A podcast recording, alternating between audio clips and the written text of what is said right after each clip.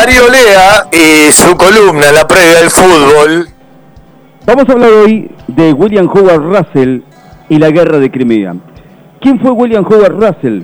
Fue un periodista irlandés, nacido en Dublín, en 1821, criado en Liverpool, que se convirtió en el llamado padre de los corresponsales de guerra al ser enviado por el periódico The Times, donde él trabajaba a partir de febrero de 1854 al conflicto que enfrentaba en la península de Crimea, habitualmente, actualmente territorio ucraniano en conflicto, en una guerra que enfrentaba al imperio ruso con la corona del Reino Unido, Francia y el imperio otomano.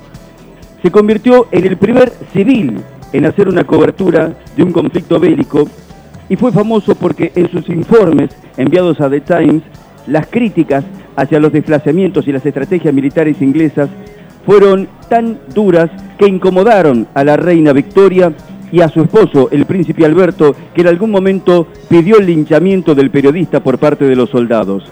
Fue tal vez, como sostiene la mayoría de los especialistas, la única vez en la que la cobertura periodística civil estuvo desligada de presiones, de censuras y de obligaciones que ha tenido después con el transcurso del tiempo en cada uno de los conflictos armados.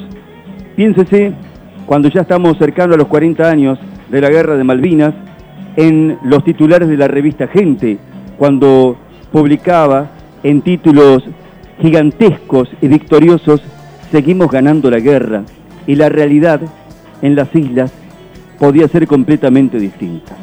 La guerra tiene también la construcción de sus relatos, la guerra tiene también sus intereses que obligan muchas veces a que el acceso a los hechos esté condicionado por la necesidad de esos intereses, por la orientación que se le quiera dar a la información. Alguna vez se acuñó la frase célebre de que la primera víctima de la guerra es la verdad. Lo cierto es que pasan los siglos, pasan las décadas, los conflictos armados siguen existiendo en la humanidad, como también los condicionamientos, las limitaciones y las versiones parciales acerca de lo que se informa. No estamos ajenos a eso en nuestros días. Todas las condenas, todas las manifestaciones que hay en este momento no se produjeron cuando hubo otras invasiones con otros protagonistas y otros poderes.